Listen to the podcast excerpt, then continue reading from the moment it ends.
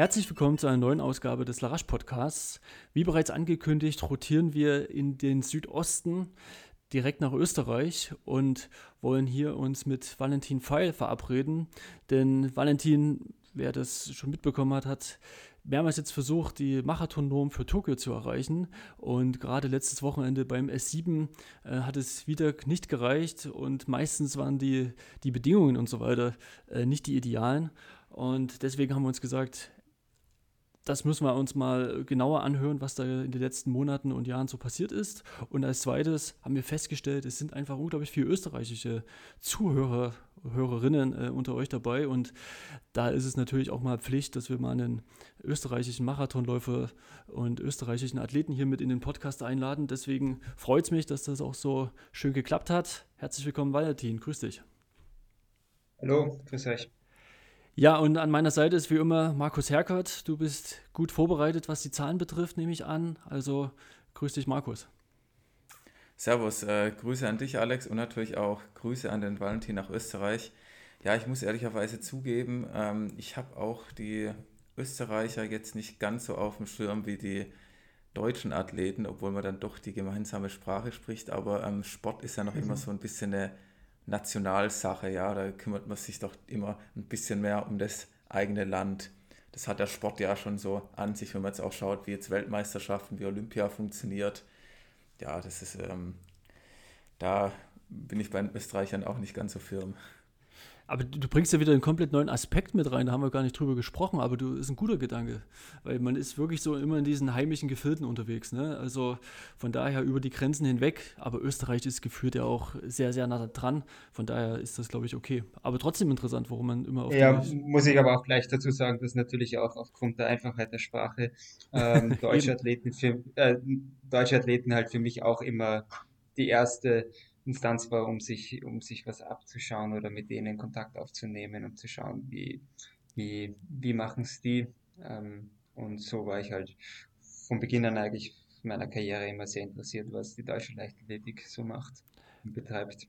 Ja, und du hast ja auch lange Jahre in Berlin so gelebt, also von daher warst du auch schon sehr, sehr, sehr nah dran, ja? Ich war im Zentrum, muss ich sagen. Im Zentrum, eben. ja, aber äh, vielleicht kurz der Reihe nach, äh, wo erwischen wir dich gerade? Weil das ist ja, das, das muss man mal äh, kurz klären. Also wo, wo bist du ja, gerade? Jetzt, mhm. jetzt bin ich äh, wieder in Steyr in Oberösterreich. Das ist meine Heimatstadt, äh, in der ich seit einem Jahr jetzt wieder ähm, lebe, nach, nachdem ich in Berlin dann meine Zelte abgebrochen habe. Und da erwischte mich gerade. Einen kleinen Shot am Morgen, das gönne ich mir. Aber nicht so wie ihr denkt. Gemeint ist die Formel von Regulat Pro. Regulat Pro ist ein biologisch nachhaltiges und naturbasiertes Nahrungsergänzungsmittel. Mit Hilfe eines aufwendigen Verfahrens, der sogenannten Kaskadenfermentation, werden frische, sonnengreifte Früchte, Nüsse und Gemüse aus ökologischem Anbau bis auf Molekülebene aufgespalten. Das Nahrungsergänzungsmittel ist rein natürlich und frei von Gluten, Konservierungsstoffen, Laktose, Hefe, Süßstoffen, künstlichen Aromen und Histamin in flüssiger Form. Markus und ich nutzen selbst die Produkte von Regulat Pro Arthro und Regulat Pro Immune und sind seither mit weniger Wehwehchen durch die letzten Monate gekommen. Wenn ihr es selbst ausprobieren und euch überzeugen möchtet, nutzt gern den Rabattgutschein in Höhe von 20%. Diesen findet ihr in den Shortnotes. Und alle, die Steyr nicht kennen, ähm, ich habe es auch geguckt, das ist südlich mhm. von Linz, vielleicht 40, 50 Kilometern ungefähr. Genau, ja. Das ist ein, ein Marathon nach Linz. Dann ist man dort in der Hauptstadt. Ah, ja, okay. Und alle, die Linz ja. nicht kennen, man kennt vielleicht die Linzer Torte, die kommt auch aus, aus Linz, oder? Ja, das ist korrekt. Ja, eben, dann hat man schon mal einen Bezug und dann fällt einem das alles schon mal ein bisschen leichter. Ja, ne, ich meine ernsthaft, also ich musste auch erst auf der Karte nachgucken, ähm, wo ja. du dich jetzt gerade befindest, aber auf jeden Fall die Bilder ja. bei Wikipedia ich, sehen ich, sehr schön aus. Es ist ähm, ganz idyllisch dort, wo du herkommst. Ja, ist Steyr am, am Nationalpark, so wird es von der Tourismusbranche benannt. Ist eine alte Eisenstadt mit äh, dem Zusammenfluss der Steyr und der Enz, was ein sehr schönes Flussgebiet gibt, äh, wo man auch herrlich die Natur erfahren kann, sei es läuferisch oder Mountainbike etc. Ähm, ja, ich weiß auch nicht die alle deutschen Städte, also zum Beispiel wo Bielefeld ist, weiß ich bis heute nicht. da, da reicht es auch nur, wenn man den Namen kennt, also keine. Ich, ich wollte auch, ich bin ja letzte, letztes Wochenende ganz schön weit durch Österreich gefahren und dachte mir so, gibt es in mhm. Österreich eigentlich landschaftlich weniger reizvolle Ortschaften oder, oder Gegenden? Ähm, Als du, dort, wo du warst? War was dort in, in, in Südösterreich? Nee, generell, ich habe ja viel gesehen, ja, auf, auf der Fahrt. Ich bin ja auch, ja, ja. sind so über Passau und dann irgendwie so da runter. Mhm. Ähm, und, mhm. und ich bin ja schon großer Berge-Fan und hier Leipzig ist eher alles ja. glatt und kahl und das eben halt. Ähm, und von daher finde ich ja Österreich grundsätzlich sehr, sehr gut. Und würdest du aber als mhm. Österreicher sagen, es gibt irgendwie landschaftlich, wo du sagst, das ist nicht so, steht nicht so für Österreich, weil jedes Mal, wenn ich da bin, finde ich es immer klasse, ja. Ja, aber es ist, ist dann schon ähm, relativ ein großer Unterschied zwischen halt wirklich den Alpen oder beziehungsweise hochalpinen Gebieten und dann vergleichbar, wenn man ins Burgenland geht. Am Neusiedlersee ist schon das ganz ein anderes äh, Thema. Und, und, da ist es dann trotz der Kleinheit des Landes schon sehr vielfältig. Und ähm, auch jetzt sieht man es, ähm, man kann auch in Österreich genug ähm, reisen und, und, und die Landschaft genießen, muss man nicht dringend ganz weit wegfahren. Ja, aber zum äh, Thema Landschaft genießen, ich habe den S7-Marathon ja nur vom Fernseher oder vom Livestream verfolgt. Mhm. Mhm. Und ich, ich war mhm. davor auch noch laufen und habe ein bisschen später ja. eingeschaltet. Da hat es dann schon auch richtig geregnet und da habe ich noch ja. gedacht, es gibt anscheinend auch Flecken in Österreich, wo es nicht so schön ist. Das war einfach so eine nasse Autobahn und äh, gequälte ja, Gesichter. Also ähm, insgesamt der S7-Marathon, die, die Strecke und die Bedingungen, das war schon ähm, nicht die Sonnenseite Österreichs, kann man schon sagen. Ja, leider zumindest an dem Tag nicht. Also das, das Hotel, wo wir untergebracht waren, das war das Sonnenreich. Also dürfte es trotzdem die Sonne ab und zu dort geben. Aber äh, ja, ich kann es bis heute eigentlich nicht ganz glauben, dass es halt jetzt schon wieder, also zumindest bei mir oder halt an dem Tag auch für viele andere, dann auch wirklich vom Wetter so beeinflusst war, dass es halt weit, bei Weitem halt keine optimalen äh, Marathonbedingungen waren. Ähm, ja, ich, ich würde es mal so sagen, dass halt natürlich dieser starke Regen sowieso schwierig zum Laufen ist, weil halt ähm, man von oben so durchgesaugt wird, dass halt, also bei mir waren ab Kilometer 5 oder so die, die, die, die, die, die Socken so durchnässt, dass man halt auch da keinen guten Fußaufsatz mehr hat.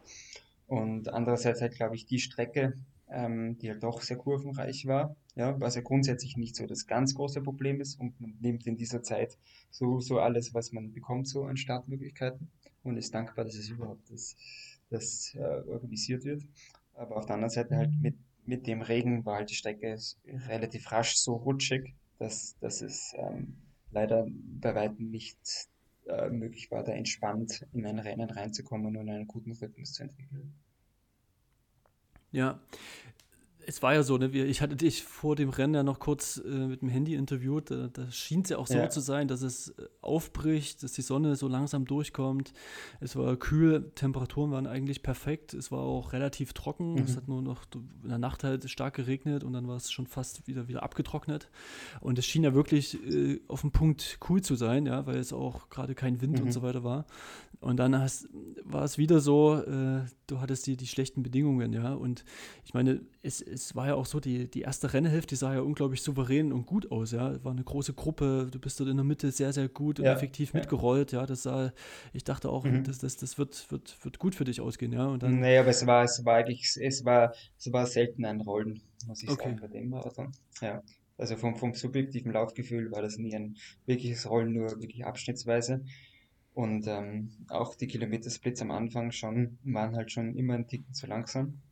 Mhm. Ähm, dass da man gemerkt hat, okay, das, das, das entwickelt sich nicht so wie, wie gewünscht oder wie erhofft. Äh, mein, mein erster 5-Kilometer-Split war 15,40.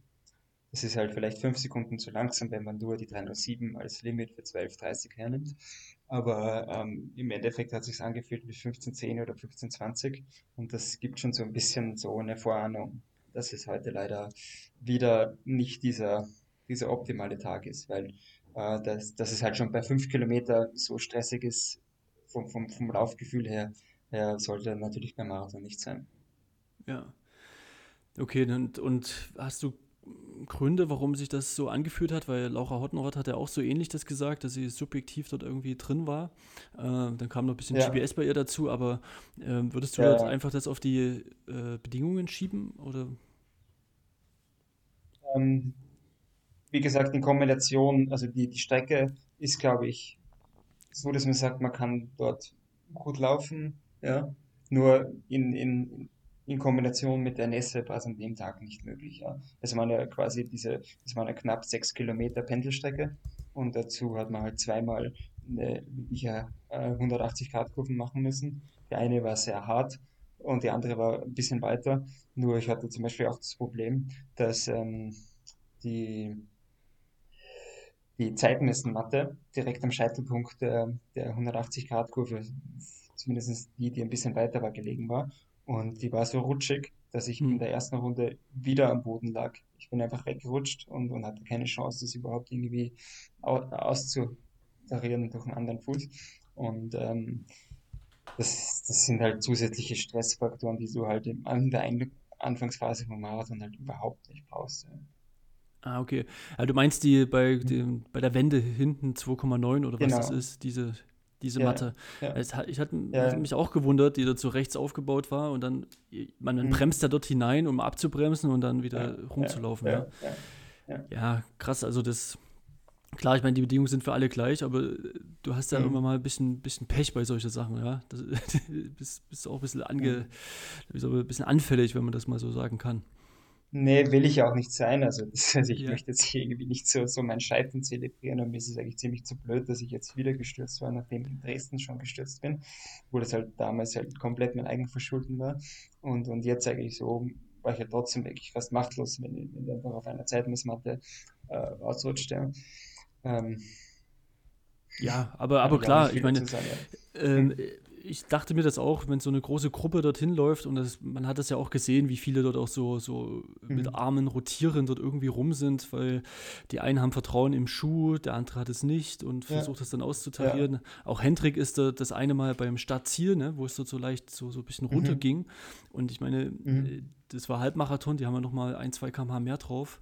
Äh, das sah auch immer ja. halb spektakulär aus, ja. Also die Nässe ist ja. dann einfach, einfach schwierig. Nichtsdestotrotz war es ja mhm. eine unglaublich tolle Veranstaltung, was, was drumherum so war. Ne? Das, ja, ja, das, ist halt ein bisschen jetzt natürlich extrem schade auch für die Organisation. Absolut, ja. Und, und für das gesamte Team von Run Together, wer so ein bisschen den Hintergrund kennt von Run Together.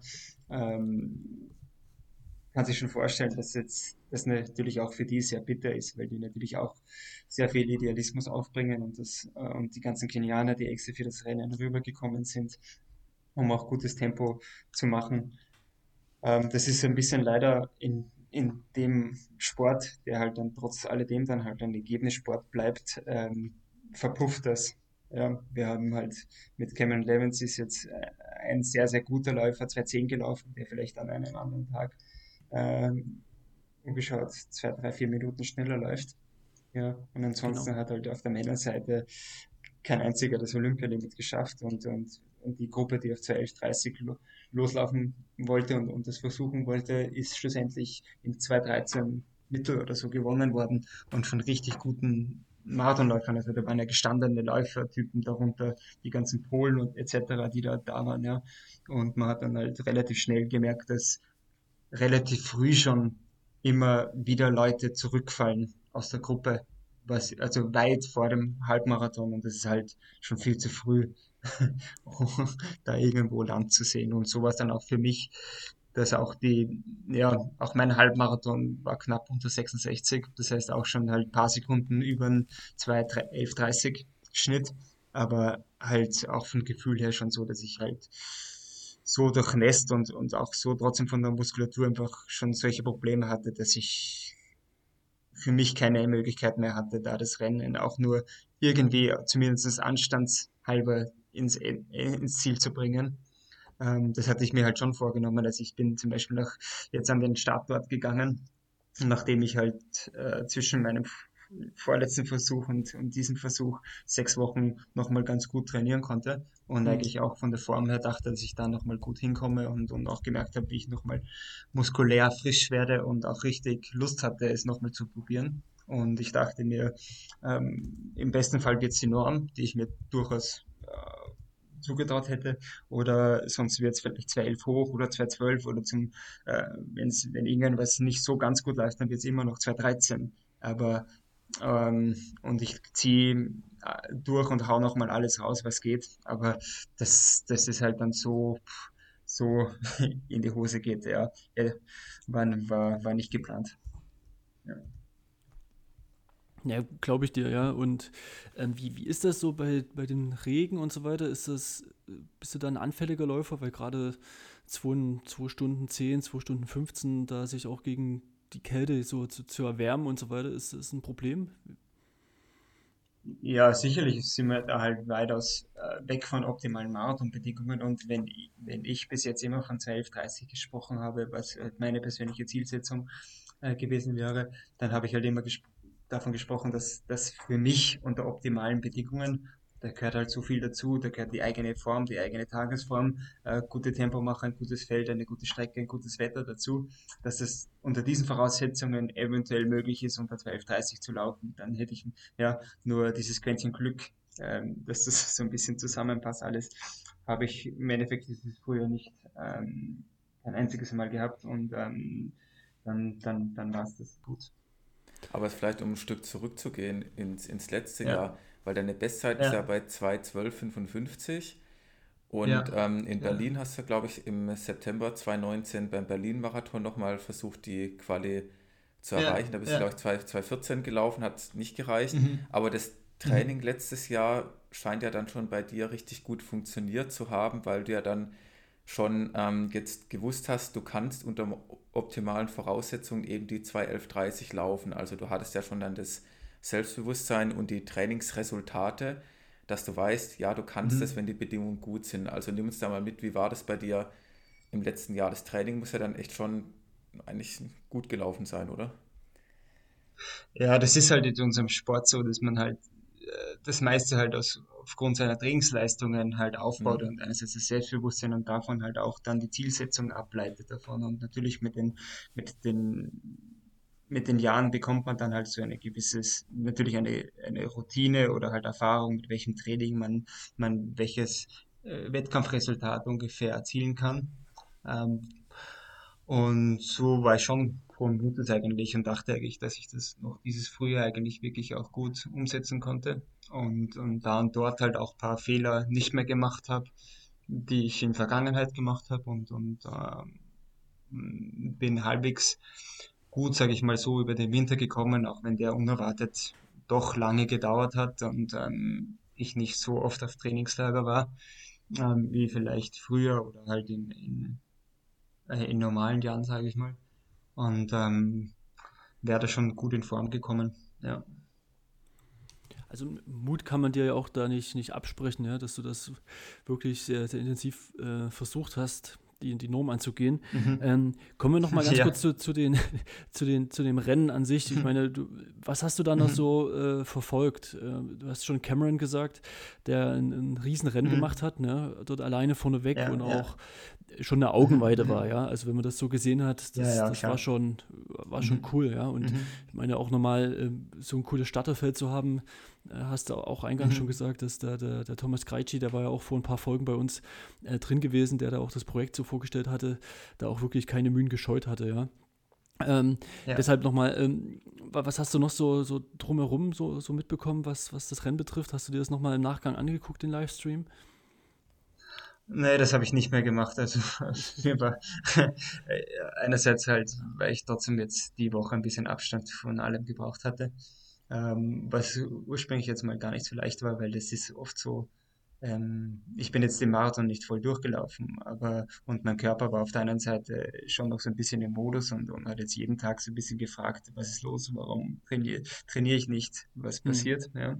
Und auf der anderen Seite bin ich jetzt schon, muss ich sagen, ein Dreivierteljahr richtig am Gas gestanden, ähm, seitdem ich ähm, ich habe mich vor einem Jahr an der Ferse operieren lassen und bin dann, sage ich mal so, im September wieder voll ins, ins systematische Lauftraining, ins reine Lauftraining eingestiegen und, und habe seitdem einen Limitversuch nach dem anderen vorbereitet.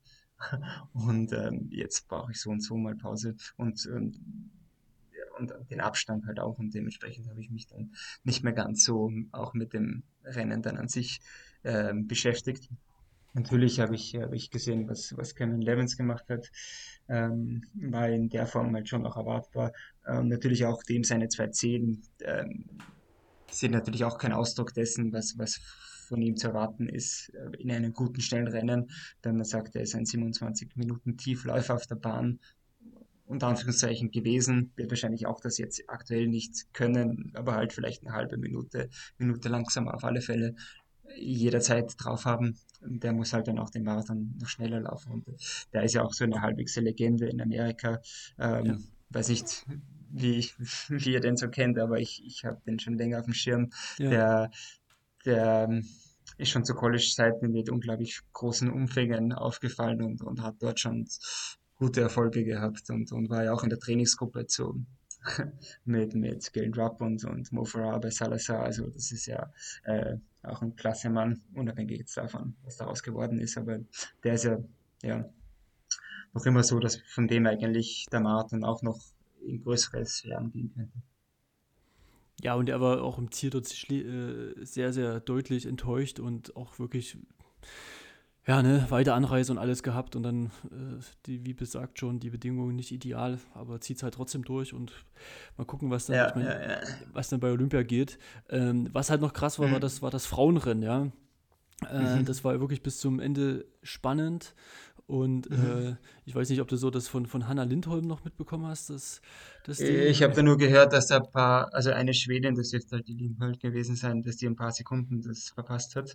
Genau, und die ist ja auch schon eine Woche ja. vorher gelaufen und dann hat sie dort auch schon die, ja, die Norm nicht geschafft und dann eine Woche später ja. nochmal, also innerhalb von ein paar Tagen zwei Marathons auf so einem Niveau. Ja das, ja, das ist schon bitter auch, vor allem, also weil man halt sagen muss, okay, die, die paar Sekunden, also über das brauchen wir nicht reden, dass die unter normalen Bedingungen halt absolut drinnen gewesen wären. Ähm, aber ich glaube, weil ihr Schweden sagt, ähm, weiß gar nicht, ob das äh, für mich ist Schweden, glaube ich, im Moment für mich das einzig bekannte Land, die noch härtere Normen haben, sowieso als, als, als diese 1230 zum Beispiel bei den Männern. Aber vielleicht kennt ihr den Schweden David Nilsson, der, ja. der ist jetzt schon zweimal 210 gelaufen, aber der musste, der müsste, um bei den Schweden mitgenommen werden, 207 oder so laufen. Echt, haben die also so krasse auch ziemlich, ja. ja, ja, die haben so auch so eine, ähm, ja, ein Schema, was sie halt dann quer über die Disziplinen drüberlegen. Und da gibt, ergibt sich beim Marathon 207 oder so. Ja, und bei den Damen also, wie sich das zusammensetzt, ist es irgendwie prozentual vom Weltrekord oder wie machen die das? Das würde mich ja. interessieren. Ja, ja. Dürfte wohl so sein, ja. Ja, weil anders, ja, ja, Marathon gibt es natürlich auch insgesamt mehr Startplätze, muss man ja auch sehen mehr als in alle anderen Disziplinen. Natürlich kannst du auf der Straße mehr Leute unterbringen, aber mhm. ich meine, die Normen von, vom Weltverband, ja, die machen ja schon in irgendeiner Weise Sinn, also wenn man es da 207 ansetzt, gut, man will dann halt vielleicht einfach keinen Marathonläufer mhm. dabei haben am Ende. das ist vielleicht auch eine ja. bewusste Entscheidung. Ja.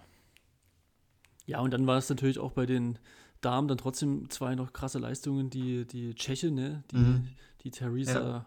Roshova, wenn ich das richtig ausspreche, mhm. und dann auch nochmal die Kasachin, die beide dann die Olympianorm geschafft haben.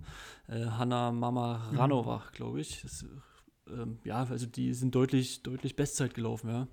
Und das ist, glaube ich, dann auch, auch gegenüber dem Veranstalter nochmal so ein, so ein Lichtblick, ja, dass dann trotzdem ein paar Athleten ja, ja. da durchkommen. Das, das ist schon auch wichtig, mhm. ja, so fürs, äh, man betreibt halt, wie gesagt, so einen irrsinnigen mhm. Aufwand und dann mhm. ist es schon cool, wenn das, wenn das so hinhaut, ja. Ja. Aber da sind wir halt wirklich ganz am unteren Limit von dem, was zu erwarten gewesen wäre an Leistungen. Ja. ja. Wenn man sich das reine Starterfeld anschaut. Und für österreichische Verhältnisse muss man schon sagen, unabhängig jetzt, also abseits von den großen Stadtmarathons, und da ist halt in Österreich natürlich der Wien-Marathon äh, an äh, allererste Stelle zu setzen, äh, war so ein, sage ich mal, so ein internationales Starterfeld noch nie in Österreich im Marathon am Start. Und das war halt schon einzigartig. Und ja. das tut mir halt dann, das tut halt ein bisschen weh, dass es, wie gesagt, so ein bisschen, ja, in Luft aufgegangen ist. Naja, aber trotzdem, ähm, wie gesagt, ja, ja. sehr, sehr cool. Ja. Und auch dann, wenn man schon mhm. die österreichischen Athleten anspricht, auch über einen Halbmarathon und so, mhm. ne? da war ja eine ganze Reihe am Start.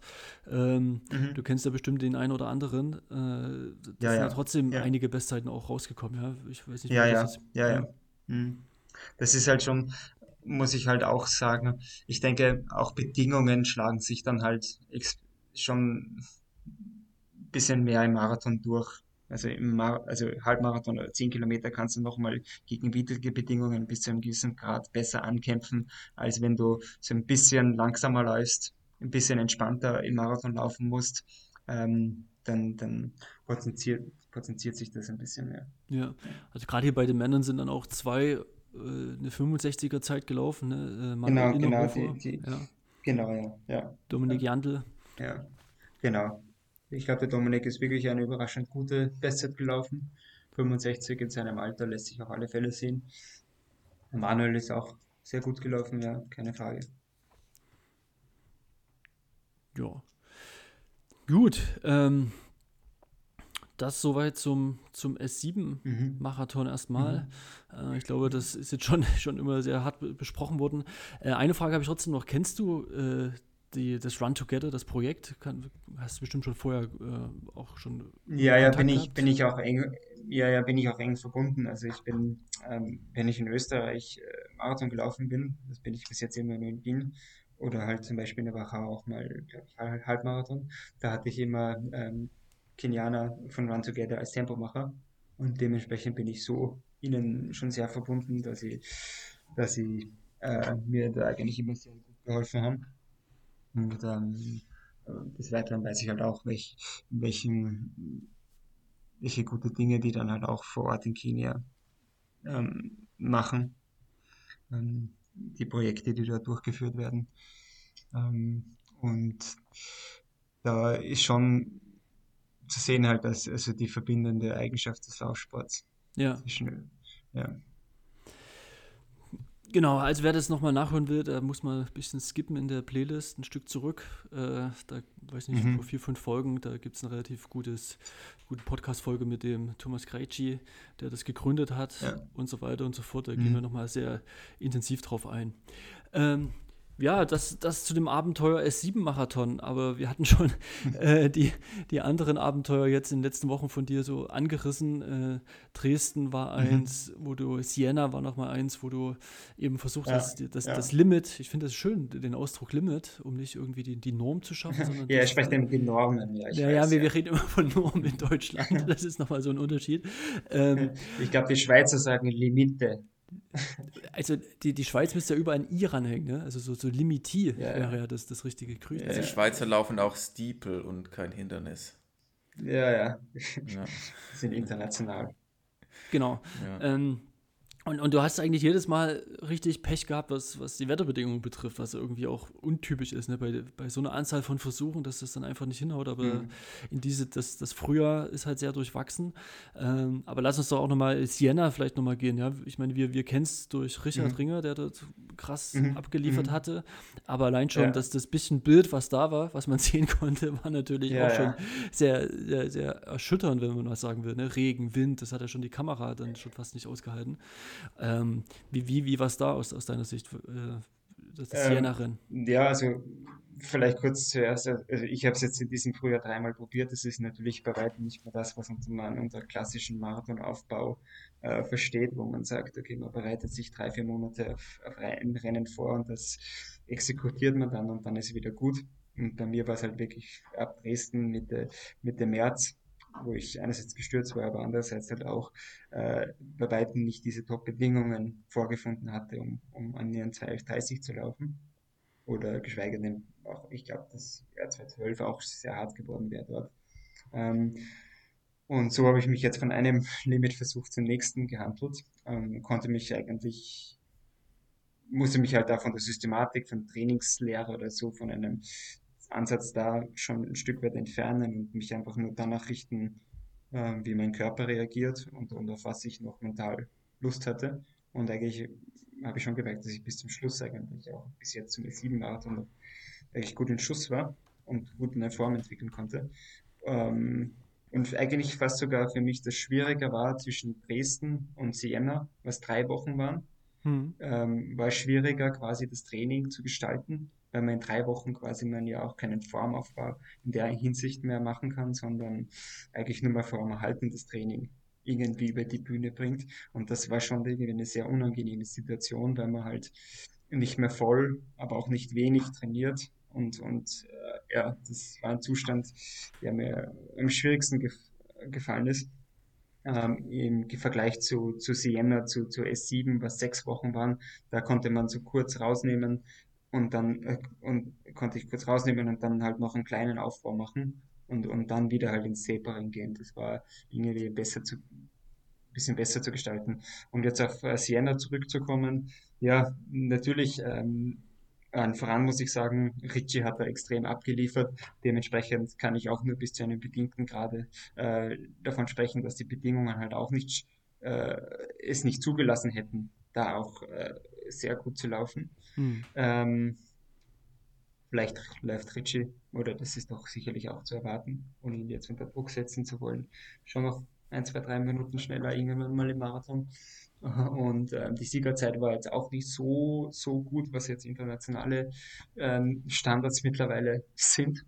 Ähm, ja, und, und es war eigentlich trotzdem das Wochenende ziemlich trostlos, muss man sagen. Also die Toskana im Nebel und also und Regen und, und Wolken, ja, brauche brauch ich jetzt auch nicht jeden Tag. Ja. Also das war, also die Szenerie eines aufgelassenen ähm, Regionalflughafens in Italien, in der Toskana, ja, gibt jetzt auch nicht so viel her. Natürlich muss man sich aufs Rennen fokussieren und da einen professionellen Zugang ähm, ähm, an den Tag legen. Aber wenn halt, ja, da, da muss ich halt schon sagen, da fehlt es mir dann schon noch an, an, natürlich auch ein Stück weit an, an, an Stimmung und, und, und Zuschauern oder was halt sonst alles einen im, am Wettkampftag dann trotzdem äh, in den Phasen trägt, wo, wo es dann hart wird im, im Marathon. Und meine äh, ja, Siena war für mich vielleicht auch von der Anreise ein bisschen unglücklich. Ich hatte am Vortag, also am Vorfahrtag, am Freitag, am Sonntag war Renntag, ein bisschen Flugumbuchungen und musste dann, konnte dann nicht nach Florenz fliegen, sondern nach Rom und, mhm. und musste dann ewig auf den Shuttle warten und dann war ich äh, vier Stunden mit dem Bus dort unterwegs und war eigentlich am, am Vortag erst um halb drei in der Nacht im Bett.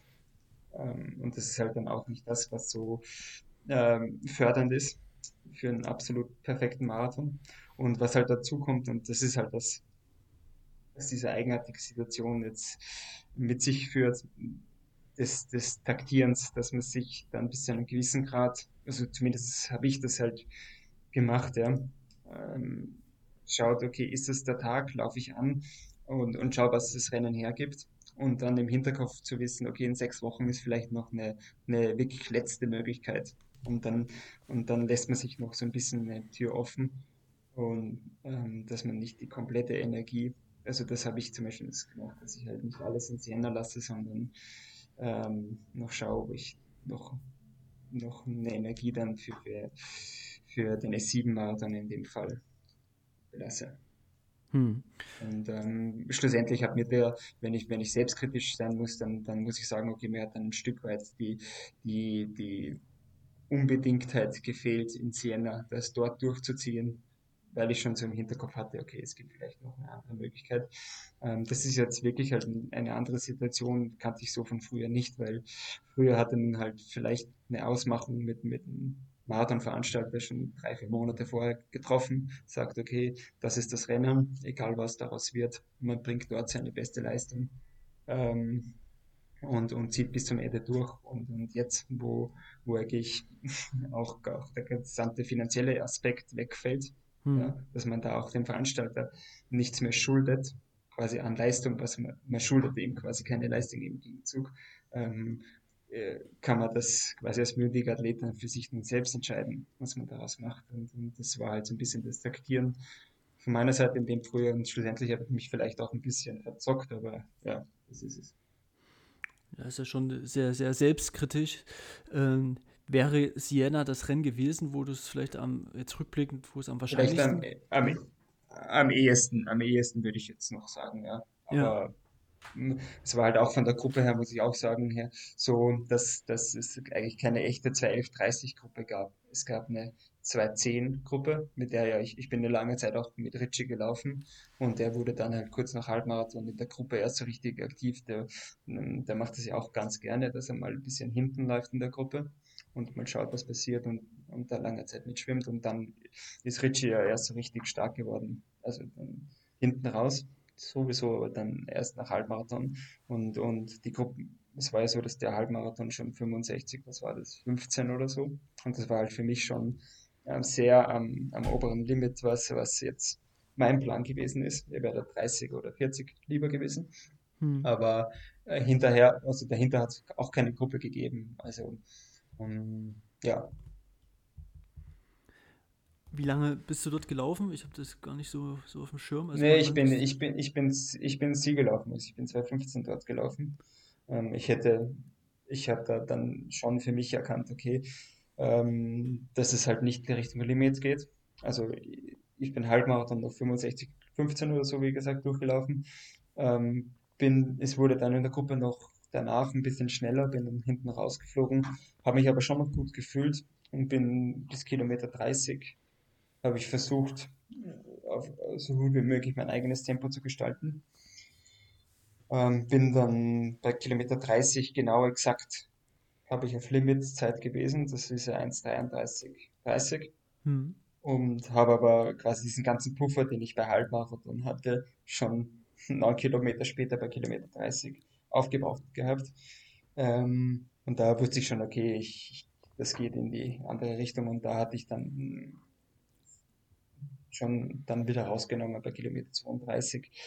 Ähm, bin dann zwar ins Ziel gelaufen, weil ich davor schon zweimal nicht ins Ziel gelaufen bin und ausgestiegen war, dass ich dachte, okay, ich mag zumindest einmal ins Ziel kommen wieder, aber wie gesagt, so, so in einem Schongang wie möglich, wenn man das so sagen kann, ähm, dass ich dann noch einen weiteren Marathon in sechs Wochen vorbereiten kann und muss sagen eigentlich, dass ich mich so gut wie noch nie nach einem Marathon wie in Siena gefühlt habe. Gut. Und ähm, würdest du sagen, weil du gerade auch hinten raus, ne, in Berlin war es ja auch 2019 so, die mhm. letzten Kilometer, die mhm. dich da so aufgestellt haben, ja, und ähm, mhm. Wenn, mhm. kannst du, konntest du das so irgendwie im Training schon oder hast du sicherlich vers versucht, dort länger dort auch an, an der Tempohärte zu arbeiten? Wenn ich das jetzt mal so ganz, ganz naja, also da, da, muss ich kurz. Ja, ja, ja, ja, ja, ja. Ähm, muss ich kurz zwischengrätschen, also Berlin 2019, da war ich auch bis Kilometer 35 oder so genau. auf Limitkurs ähm, hatte aber dann auch wirklich orthopädische Probleme. Ähm, damals hatte ich noch ein, schon mehr eigentlich die ganze Vorbereitung, zwar auch schon, aber an dem Marathontag ist es dann komplett aufgebrochen, ähm, dass ich halt einfach mit meiner Ferse, ich hatte äh, ordentliche Fersenprobleme, mein ganzer Rückfuß hatte da schon Stress gemacht, sämtlichen Strukturen, die da sind. Und ähm, es war dann so, dass ähm, ja auch dort die Schleimbeutel ähm, da extrem reagiert hatten und ich hatte dann Ziel dann äh, fast einen Elefantenfuß. Ja, krass. Also, ja. Ja. also das ist so ein bisschen die Geschichte hinter Berlin 2019. Ähm, das habe ich jetzt alles überwunden. Also es hat letztendlich zwar auch eine Operation benötigt, ein halbes Jahr später, als, als, als, als letztes Jahr die Spiele abgesagt und alle Rennen davor auch abgesagt wurden, war das für mich das Zeitfenster, um das endlich anzugehen.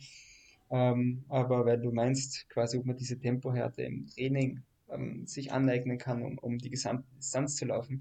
Das ist halt äh, der Reiz am Marathonlaufen, dass man halt das, was ab Kilometer spätestens 35 passiert, kann man ja im Training nur bedingt einmal ähm, ähm, heraus, also das kann man ja nicht wirklich herausfinden. Man kann sich ja. so gut wie möglich gewissenhaft vorbereiten. Man kann, man kann gute bis hin 40 Kilometer Läufe machen. Man kann man kann schnelle 30er machen, aber das, was wirklich unter Renntempo auf Kilometer 35 passiert, kann man halt nur an dem Tag, am, am, am Wettkampftag am besten, im besten Fall herausfinden. Das ist einerseits der Reiz und andererseits die Schwierigkeit, sich, ja.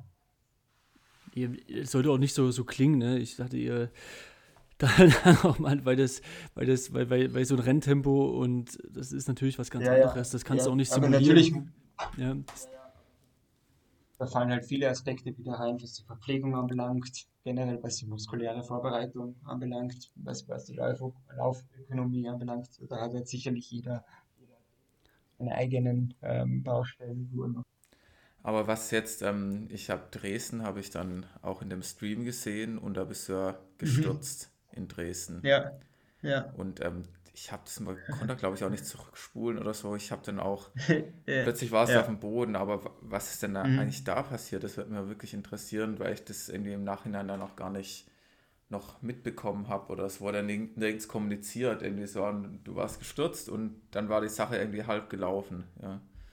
Ähm, und mit dem starken Wind halt auch extrem schwierig, da überhaupt einen, gute, auch einen guten Rhythmus von Beginn an zu haben. Ähm, dann nochmal muss man sagen, okay, das, was Simon Boch da an dem Tag geleistet hat, war, war außerordentlich. Kann man nicht hoch genug einschätzen.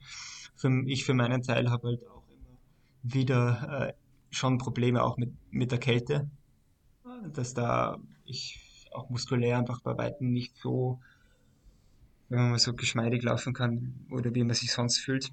Ähm, und was den Sturz anbelangt, habe ich es tatsächlich geschafft, dass ich ähm, mit den Füßen äh, in den Absperrgittern, die am, am, unten solche nach innen ragende Füße hatten, äh, mich, mich also einzufädeln und dann zu stürzen. Das war kurz nach Halbmarathon und ähm, ich bin dann noch bis Kilometer 30 weitergelaufen, aber war dann eigentlich auch chancenlos, dass ich, ähm, dass ich da ja, ein gutes, gutes Resultat noch erziele. Und, und da ging es halt wirklich auch nur, okay, entweder es wird Limit, also Hop oder Drop und in dem Fall war es dann auch Drop. Ähm, ja, wäre so oder so auch ohne Sturz an dem Tag in Dresden sehr, sehr hart geworden, ähm, 2F30 zu unterbieten für mich. Aber bist du da aus der Gruppe dann rausgeflogen und hast dich noch verletzt bei dem Sturz oder war das eher so eine psychische Sache? Wie wird's das dann? Nee, ich war, also die, die, Gruppe, die Gruppe war dann gleich sofort weg. Natürlich war ich, lag ich kurz perplex am Boden und wusste nicht, äh, was, ich, was ich jetzt machen soll, ja.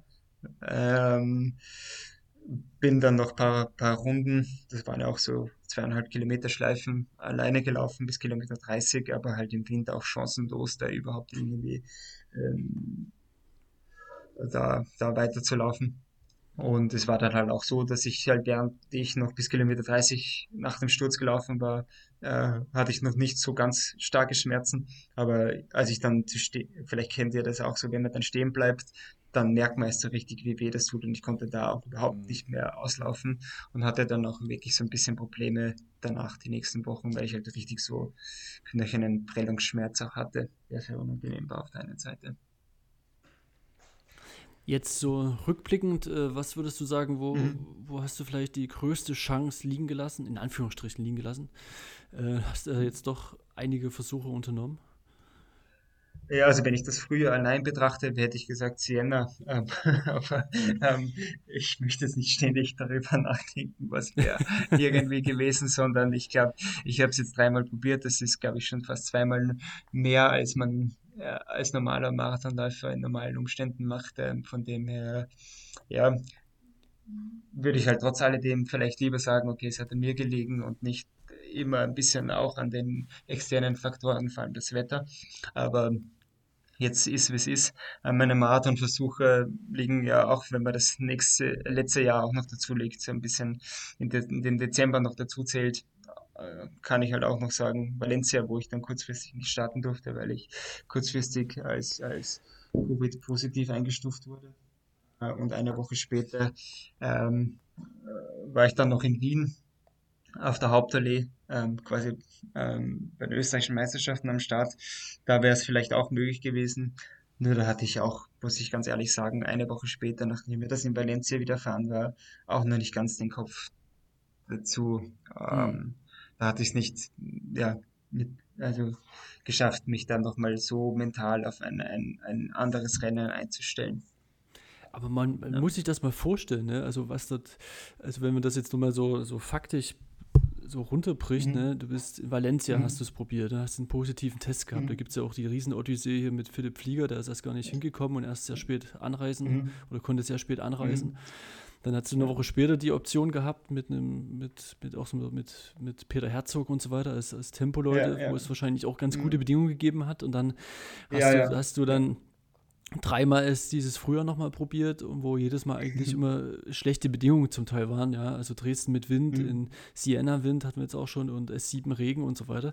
Also ähm, irgendwie dann auch einfach viel Pech gehabt, ja. Und jetzt kann man natürlich sagen, na gut, von fünf Chancen musste halt mal eine irgendwie da durchziehen, aber ich, ich finde das, ich weiß nicht, Markus, wie du das siehst, aber so eine immer wieder zu probieren, ist schon, ja, auch aller Ehren wert, ja. Und, und irgendwie hätte es halt ja, nicht sein sollen. Ich habe nur gesehen, der Valentin läuft schon wieder. Also ich habe immer nur gedacht, ja, ja, also, schon wieder an der also Stadt über Marathon, der will das unbedingt und der will auch unbedingt nochmal versuchen, diese Norm zu unterbieten. Und es war schon für ja, mich beeindruckend, weil viele geben dann auf nach ein, zwei Mal, okay, soll es nicht sein und dann war es das, mhm. aber du warst ja wirklich ja, eisern. Ja. Naja, dieser, dieser quasi dieser olympische Traum treibt mich jetzt quasi jetzt schon vier, fünf Jahre ähm, voran. Ich habe ähm, 2016 meinen ersten Marathon gemacht. Da war die Norm noch äh, 2014, damals bin ich 2016 Mittel gelaufen. Ähm, und, und seitdem hatte ich mir vorgenommen, okay, 2020 laufe ich auf alle Fälle Olympia. Jetzt 2021 habe ich es nicht geschafft und muss auch wahrscheinlich davon ausgehen, dass es das für mich jetzt mal was Olympische Spiele waren, sind äh, gewesen ist. Äh, und von dem her wollte ich eigentlich bis zum Schluss so oft wie möglich probieren.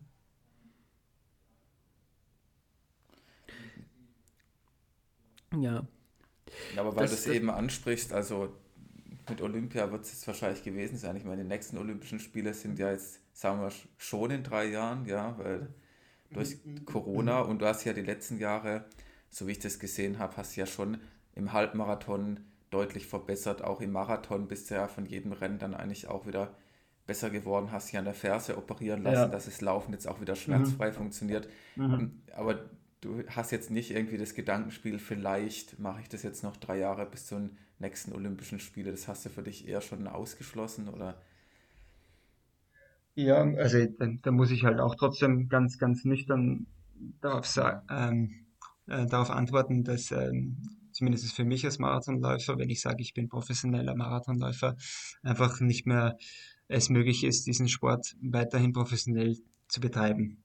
Ähm, durch das Jahr, also durch das letzte Jahr und das heurige Jahr, ähm, haben wir natürlich, also ich für meinen Teil halt extreme finanzielle Einbußen gehabt oder beziehungsweise verdiene im Moment durch den Sport nichts mehr. Ich bin zwar noch im Sportförderprogramm drinnen durch, durch paar ähm, öffentliche Gelder, aber sonst privat verdiene ich nichts mehr dazu. Mhm. Ähm, und ähm, das ist jetzt auch nichts, was sich, glaube ich, so schnell ändern wird. Und ähm, von dem her mit äh, Anfang 30 ist es jetzt nicht mehr so, wie wenn man sagt, man ist Anfang 20 und macht das äh, als Student nebenbei aus, aus, als Freude am Sport, sondern merkt halt auch, dass man ein Stück weit auch sonst im Leben vorankommen möchte und ähm, erkennt halt, wie sich dann durchaus die Prioritäten halt auch verschieden. Ähm, und äh, von dem her kann ich das ähm, nicht so weiter sagen, okay, ich mache drei Jahre auf Profi, obwohl ich keiner bin. Hm. Ja, ist ja schon ähm, harte Worte auch, natürlich. Ja, ja, auch, auch, auch wenn, wenn, wenn die Lust sicherlich da ist und, und, und ähm, ähm, das klingt jetzt vielleicht hart oder so, aber im Endeffekt mach, mach ich, habe ich ja den Sport sehr, sehr gerne gemacht. Ja. Von dem her ähm, bin, ich, bin ich fein damit. Ja. Ich meine, ich hatte es vorhin schon gesagt, ne, es, es, sind ja auch schon 13 Jahre, wo du dort auf internationalem Niveau unterwegs bist. Ähm, naja, bedingt. Also erstmal die Kirche im Dorf. okay. Ähm, ja, ja, aber ja. trotzdem in der WM in London mhm. und so Sachen, das waren ja schon mhm. ja, ja. paar absolute, ich sag mal, Highlights dabei, wenn jetzt auch das, das mhm. Olympische mhm. jetzt dir verwehrt geblieben ist. Mhm. Ähm, ja. Und bist siebenfacher Staatsmeister, habe ich noch gelesen. Ähm, mhm. Das ist ja auch was, du hast jedes Mal, wenn du irgendwo angetreten bist, hast du dir entweder Gold geholt oder keine Medaille, was, was ich auch schon mal spannend fand. Aha, ist das so? Nein, das, das ist, glaube ich, nicht so. Ja, Aber glaub, ist zumindest im Wikipedia-Artikel steht das so drin. Also ja. einfach siebenmal Gold so. oder, oder derjenige, der es geschrieben hat, das weiß ich nicht, der hat einfach nur die, die goldenen hin, hingeschrieben. Das weiß, Aha, weiß nicht, ja. Ja, aber durchs, durchs Marathonlaufen hat sich das natürlich ein bisschen verändert, weil man läuft dann ja nicht mehr so viele Meisterschaften oder gar keine, ja. weil ich halt dann auch eigentlich gar keine Bahn mehr gelaufen bin. Und ähm, wie oft ist, das ist ja auch nicht so, dass man oft ähm, Meisterschaften, also, also Marathonmeisterschaften dort hat, wo man dann auch den Marathon läuft. Ja, klar, aber. Das ist halt die, ja, das ist selten derselbe Marathon ist. Ja. Ja. Ähm, so gesehen lässt sich halt vielleicht meine, meine bisherige sportliche Karriere vielleicht so in zwei Teile unterteilen. Natürlich das, was so nebenbei als, als Bahnläufer zuerst mit Hindernis und dann 5.000 und 10.000 Meter äh, neben Studium halt gegangen ist. Und am Ende des Studiums habe ich dann, ich bin 2015, 16 fertig geworden, 2016 bin ich dann meinen ersten Marathon gelaufen. Schon auch eher aus einer, schon natürlich aus einer vielleicht äh, noch ein bisschen Naivität, aber halt so, so ein unbekümmertes Interesse, einmal Marathon zu laufen, weil ich halt immer den Hang zu den längeren Strecken hatte. Und daraus wurde dann halt äh, erst so richtig eine, zumindest jetzt abschnittsweise Profikarriere. Und, mhm. und, und äh, das hatte ich vielleicht so äh, als Jugendlicher immer, dass ich vielleicht so einen Abschnitt mal Profisportler welche Sportart dann auch immer ähm, sein wollte. Und das habe ich schlussendlich gemacht und, und, und das, das ist für mich okay.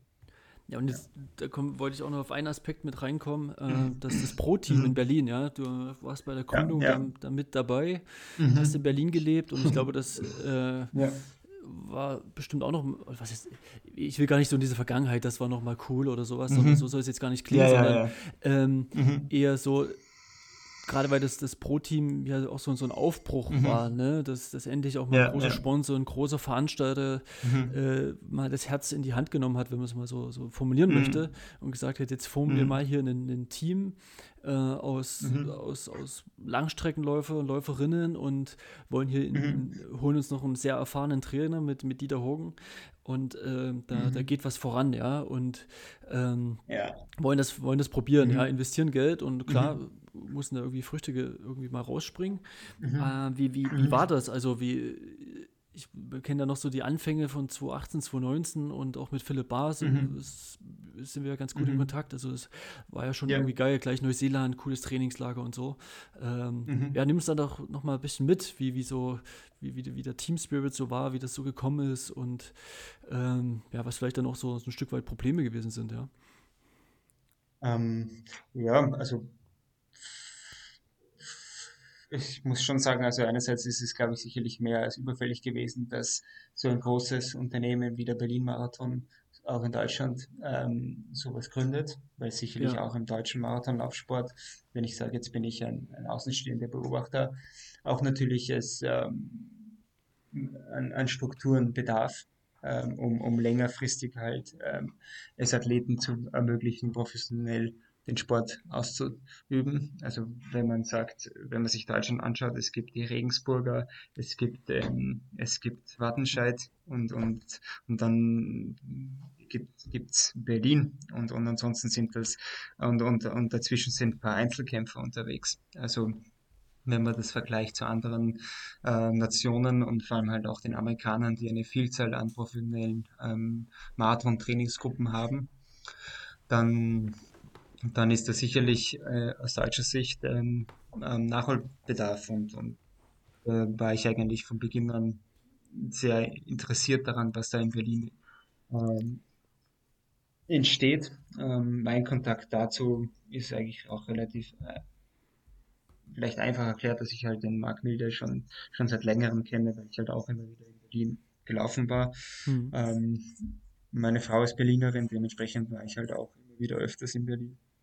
Und das hat dann eigentlich sehr gut eigentlich gepasst, auch nach Berlin zu gehen, quasi halt äh, den Sport nochmal auch mit dem Privaten zu verbinden. Äh, war das eine sehr glückliche Symbiose. Und es hat ja auch für mich eigentlich auch sehr, sehr gut begonnen.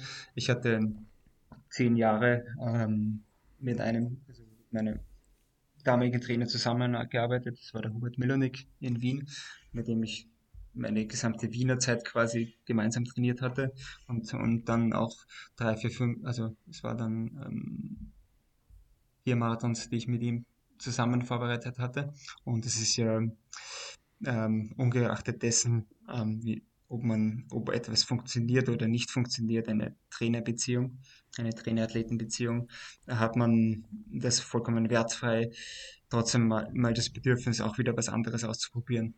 Und von dem her war ich sehr offen und eigentlich sehr, das heißt euphorisch, aber halt zumindest sehr angetan, da so ein Stück weit Neuland für mich nochmal zu gehen. Ja. Nochmal dem so eine Möglichkeit ähm, am Schopf zu packen. Und ja, wir waren dann halt auch im ersten Jahr gleich sehr, sehr lange in Neuseeland, ähm, haben dort, glaube ich, elf Wochen äh, verbracht, den ganzen Winter von 2018. Also es war dann glaub, Anfang Jänner 2019 sind wir rüber für elf Wochen und haben dann den ganzen, war für mich dann Wien-Marathon 2019 vorbereitet. Ähm, der dann für mich auch gleich mit Bestleistung und so weiter sehr gut funktioniert hat. Und mhm. ähm, ja, das war eigentlich für mich eigentlich so rückblickend auch eine sehr schöne Zeit. Einerseits Neuseeland war zum Trainieren her und, und, und wirklich ein toller Tapetenwechsel, den ich damals eigentlich ziemlich nötig hatte. Mhm. Und ähm, von dem erinnere ich mich eigentlich sehr gerne an die Zeit daran zurück. Ähm, was jetzt daraus geworden ist aus dem ganzen Projekt, ist natürlich schon so, dass äh, auch wieder, muss ich sagen, Marathon oder generell der Laufsport ist ein Ergebnissport. und dann muss man sagen, okay, ist noch bei weitem nicht das rausgekommen, was man sich erwartet hat. Ähm, da kommen halt auch wieder viele Faktoren zusammen, ähm, was natürlich auch so ein bisschen jetzt zusätzlich schwierig ähm, ich mir jetzt, ich bin jetzt mittlerweile wieder ein Außenstehender vorstellen kann, ist, dass leider Gottes ein gewisses Momentum da auch nicht mehr vorhanden ist. Man liest es manchmal so, ähm, dass das Entscheidendste auch in einer Trainingsgruppe ist, dass es halt so, man als Athlet das Gefühl hat, hier passiert es, hier passiert was in einer gewissen Gruppendynamik und, und, und dann, dann kommen Leistungen zustande, die man so gar nicht erwartet hätte oder so eine, eine Eigendynamik. Ja. Und die hat es leider dann Gottes nicht, nicht ganz ähm, aufgenommen. Hm. Und das tut mir schon auch ein bisschen auch für die Beteiligten leid. Aber ähm, ich sehe das jetzt äh, auch außenstehend so, dass es halt immer noch, noch, noch, noch werden kann. Jedenfalls ist es so, also äh, im Pferdesport zumindest bei den Springreitern, glaube ich, sagt man immer, oder auch bei den Trabern, äh, man braucht immer drei Pferde. Quasi eins will nicht, ein, eins kann nicht, weil es verletzt ist und eins geht gerade so. Und, und, und das ist halt vielleicht auch ähm, ähm, jetzt beim Berlin-Projekt so, ähm, dass einfach auch die Athleten, dass man noch nicht so breit aufgestellt ist, dass man einzelne Ausfälle äh, so gleich kompensieren kann, dass man das quasi durch andere Leistungen wegmachen kann und, und so gesehen, ja, muss man schauen, was sich daraus entwickelt. Ich, ich wünsche dem, dem SCC Berlin und auch dem Marc Milder den, den langen Atem, auch jetzt, weiß jetzt nicht, wie es denen generell im, beim Berlin-Marathon geht, aber den, ich wünsche ihnen den langen Atem auch bei diesem Projekt noch ähm, Zeit zu, zu, geben. Ja. Was, was, was und war so? Nicht gleich nach ein, zwei Jahren. Ja. Ähm, wenn man ein bisschen eintaucht in so die Trainingsphilosophie und so hatte sich das im Vergleich mhm. zu den zehn Jahren, die du vorher äh, bei, bei Hubert äh, Mollinger, ja, ja, ja, äh, trainiert hattest, ist auch ein sehr, sehr erfahrener Trainer gewesen, ja. Der hat ja auch mhm. mhm. schon verschiedene mhm. Athleten zu Olympia geführt und auch zu mhm. Medaillen und so weiter, ja. Ähm, ja, ja. Und dann ist er auch mit Dieter Hogen ist er auch ein ähnliches, sehr, sehr erfolgreiches sehr erfolgreicher Trainer, mhm. vor allen Dingen auch bekannt mhm. durch, durch äh, Uta Pippich und so, äh, die er ja mhm. in den 90ern betreut hatte. Ähm, hatte sich das grundlegend so verändert oder, oder waren da die Philosophien doch relativ ähnlich? Doch ein Stück weit eigentlich, muss ich schon sagen. Also die, die, die Trainingsansätze von Dieter haben mich einerseits schon sehr überrascht, ähm, aber halt auch, ähm, ich habe jetzt das letzte Jahr mich selbst trainiert nachdem ich halt operiert wurde und, und die ganze Reha für mich selbst gestaltet habe, aber habe so gut wie möglich halt auch nach diesem System weiter trainiert, mit ein paar Nuancen, wo man merkt, okay, das passt für mich individuell besser. Aber ansonsten hat mir das schon ein Stück weit auch sehr gefallen. Das ist natürlich auch ein bisschen Typfrage, mhm. was, ähm, was einem liegt und was einem weniger zusagt. Und was halt Dieter Bogen macht, ähm, ist, er lässt sehr, sehr viel nach Gefühl trainieren. Ähm, das wäre eigentlich so gut wie kaum exakte Tempovorgaben, weder für normale Dauerläufe noch für äh, Intervalltrainings hatten. Ähm, und dementsprechend man sehr, sehr äh, gezwungen wurde, wirklich ein sehr gutes Körpergefühl zu entwickeln. Mhm. Ähm, ich sehe es mal so, dass es halt ähm, schon sehr afrikanisch angehaucht ist durch seine Erfahrungen mit den Kenianern, die er in den 90ern und 2000ern erzielt hatte. Und ähm, mir hat das eigentlich sehr, sehr gefallen, sich so das Training ähm, so zurechtzulegen, dass man nicht äh, vor jedem Tempolauf wusste, okay, ich muss jetzt die Zeit laufen. Natürlich ist es halt sehr schwierig, halt in die eine oder in die andere Richtung zu überziehen oder zu wenig zu trainieren. Und dazu kommt das halt wirklich, zum Beispiel in Neuseeland, wo wir halt auch zusammen gewohnt haben. Aber ich, ich klingt das klingt für mich sehr erstaunlich, so nach, nach Gefühl zu trainieren. Ist das mhm. zu, ich sag mal, zu wenig leistungssportorientierter Ansatz? Also man kennt das ja schon irgendwie andere Konzepte, wo wirklich immer ganz knallharte Zeitvorgaben existieren und das muss irgendwie gereicht oder muss irgendwie erreicht werden, egal wie, wie kaputt oder im Sack man ist. Mhm.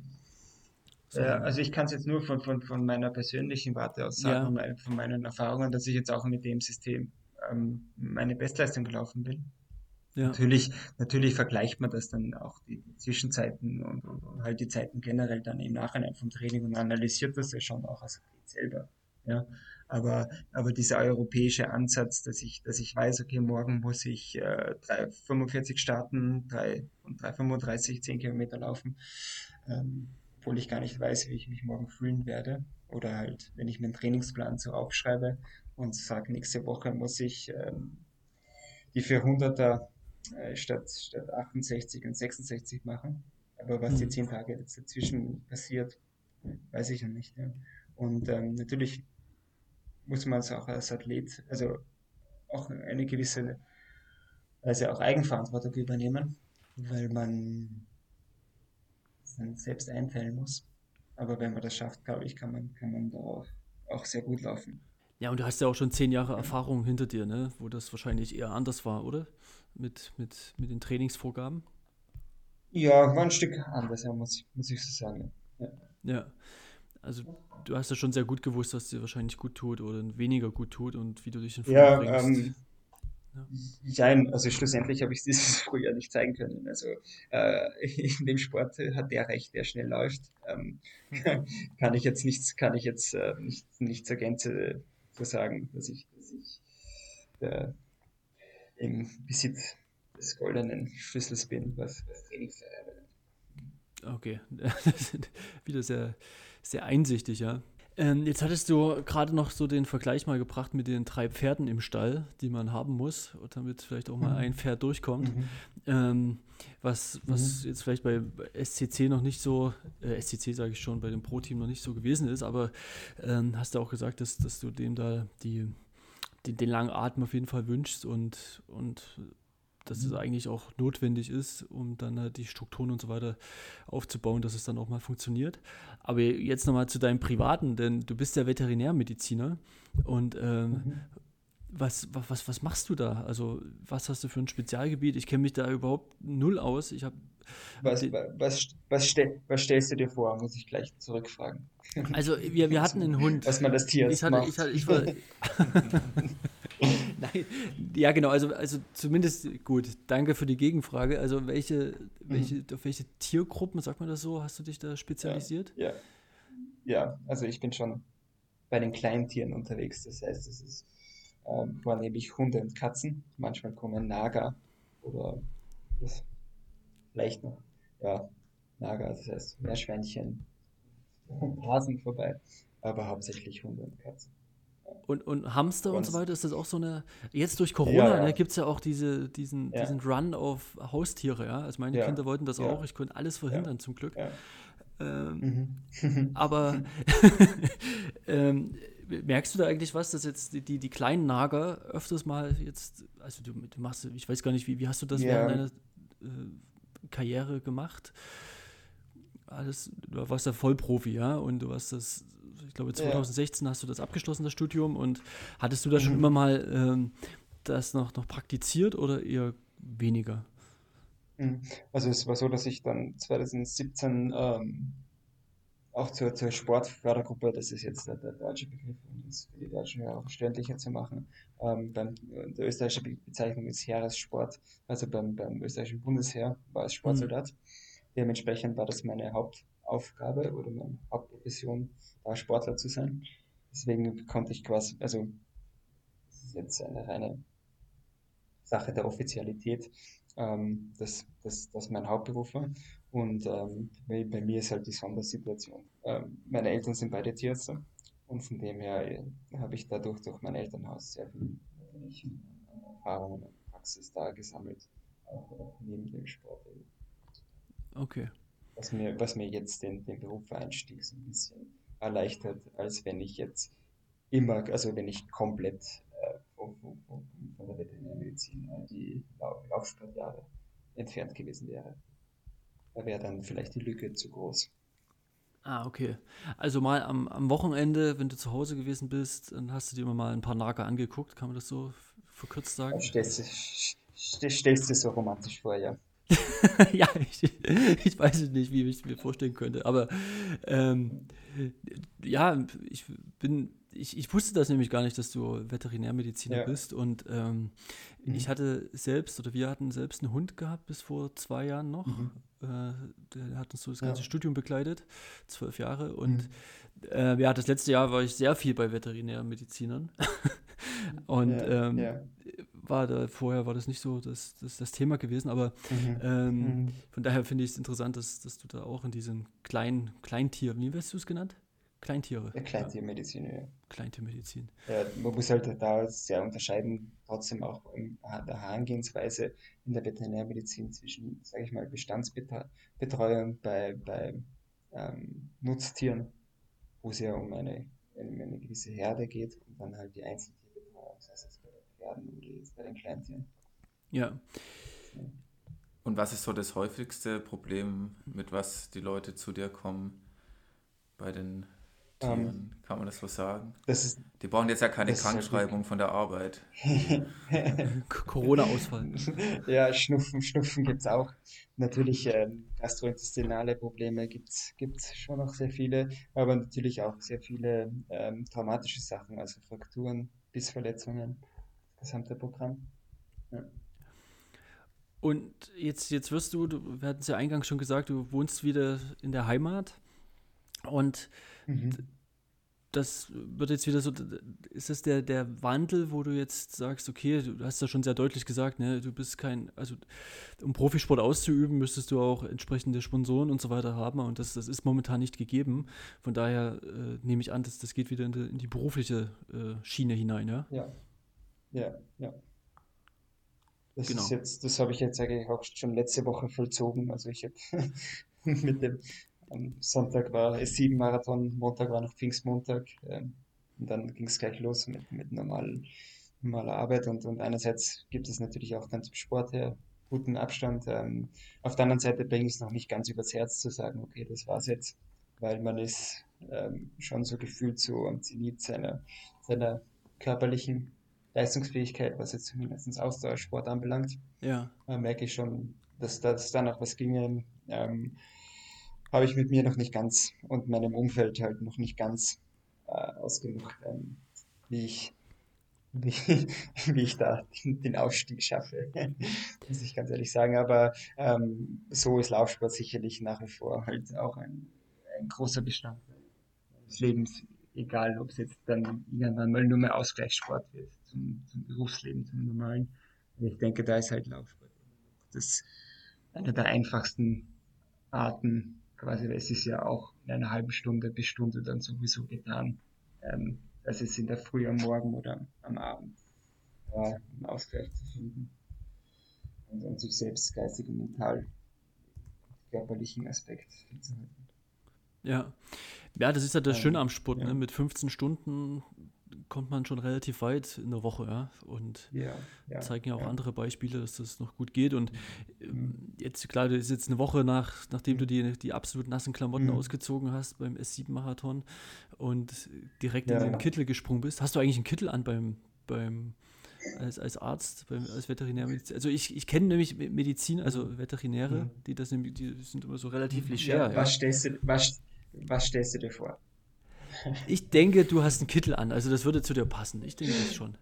Ein Kittel mit, mit, mit Krawatte.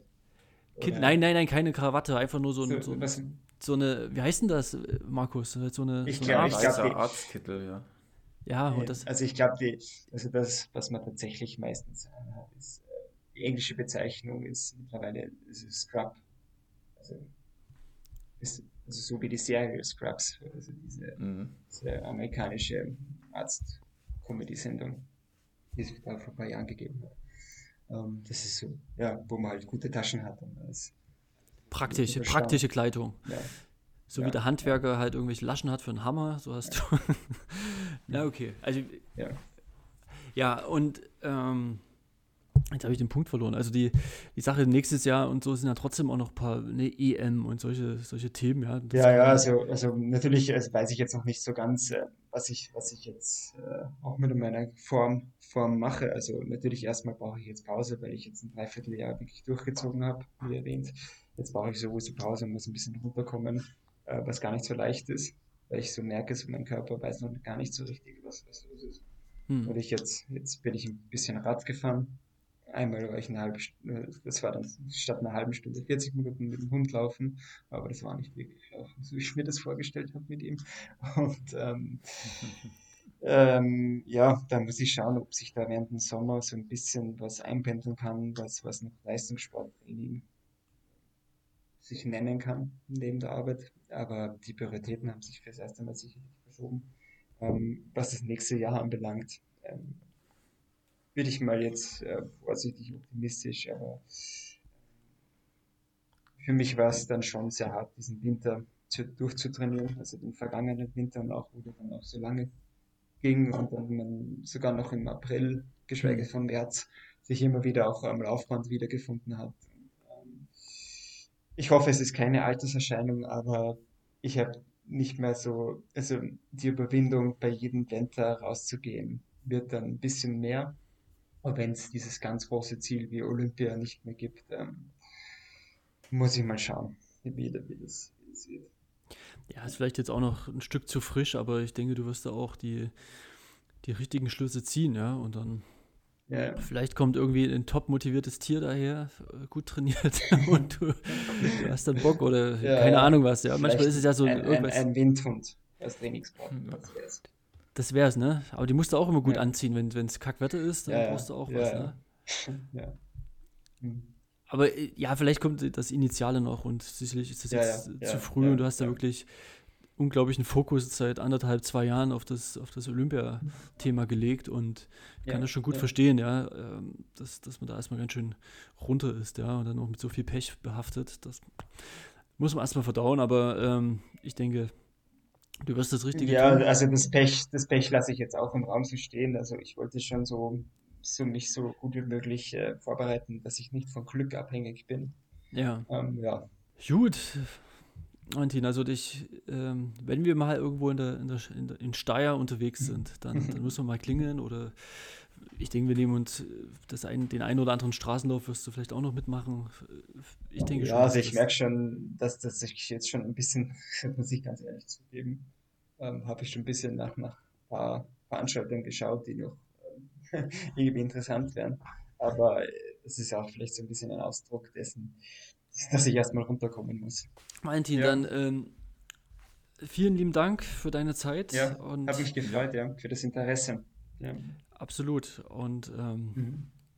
ich bin gespannt, was, was, was du noch so machen wirst. Und wir werden es ja auch dann als erstes über Social Media erfahren. Ne? Du bist Ja, was nur bedingt eigentlich. Ich habe so Social Media für mich äh, selbst so ein bisschen runtergeschraubt. Ähm, habe auch ehrlich gesagt im Moment so gar nicht so mehr ganz die Lust, das zu machen. Ähm, auch weil ich eigentlich jetzt so meine drei gescheiterten Limitversuche eigentlich nicht so wirklich so in Worte fassen konnte bis jetzt. So. Und dann, wenn man es wenn man's auch nicht so regelmäßig betreibt, Social Media, wenn man nicht täglich einen Post macht oder eine Story oder so, dann weiß man irgendwie gar nicht mehr irgendwann mal, wo, wo man anfangen sollte wieder. Ja. ja.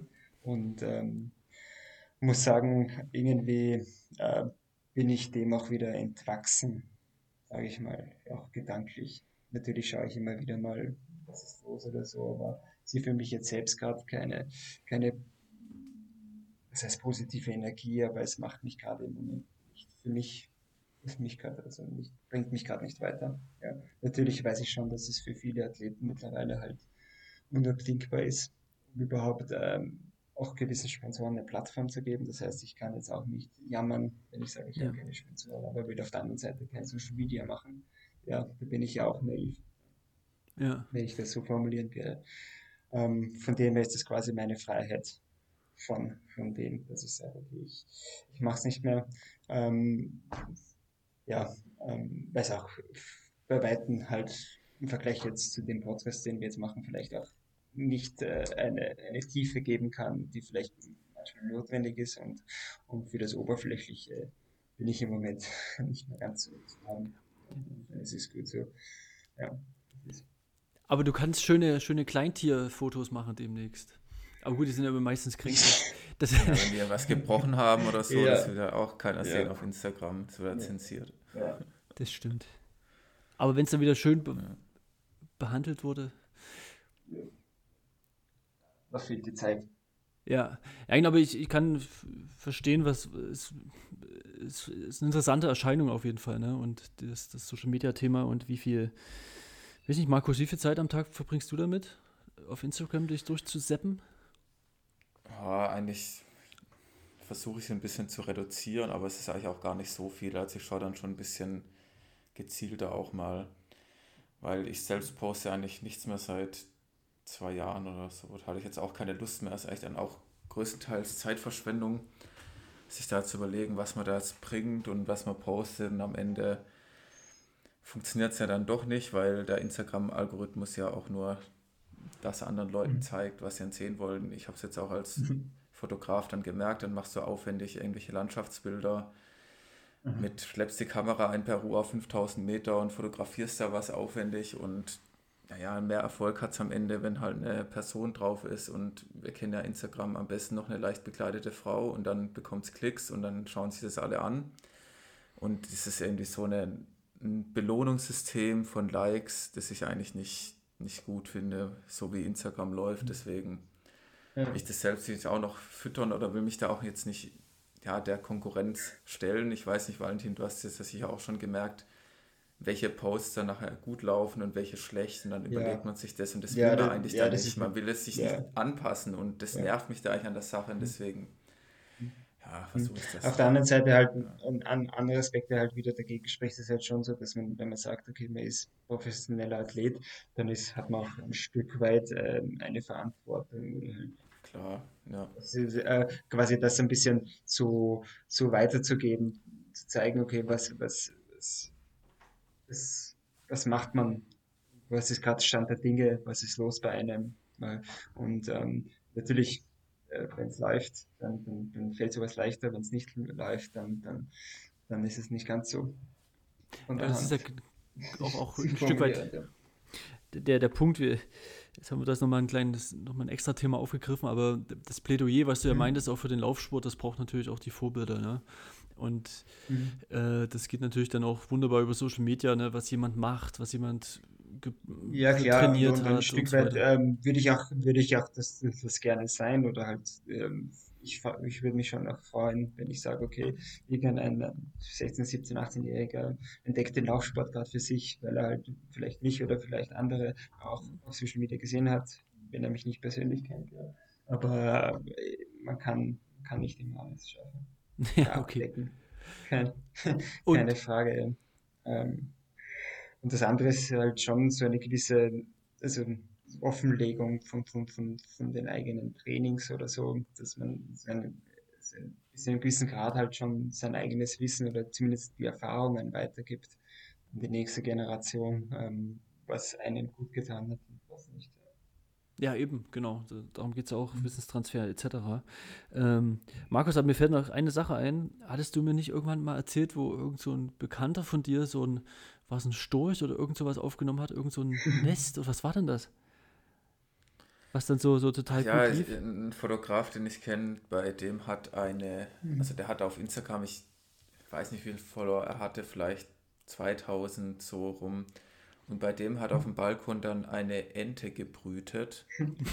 und ähm, da hat er täglich mhm. gepostet, wie die Ente da sitzt und wie sie brütet und ja. wie sie die Eier hin und her schubst. Und ja, ja hat er das so Insta-Reel draus gemacht und er hat jetzt dann 30.000 Abonnenten bei Instagram und dieses erste Entenvideo haben sich wirklich, ich glaube, 8 Millionen Leute angeschaut. Das hatte 8 Millionen ja, Views. Ja.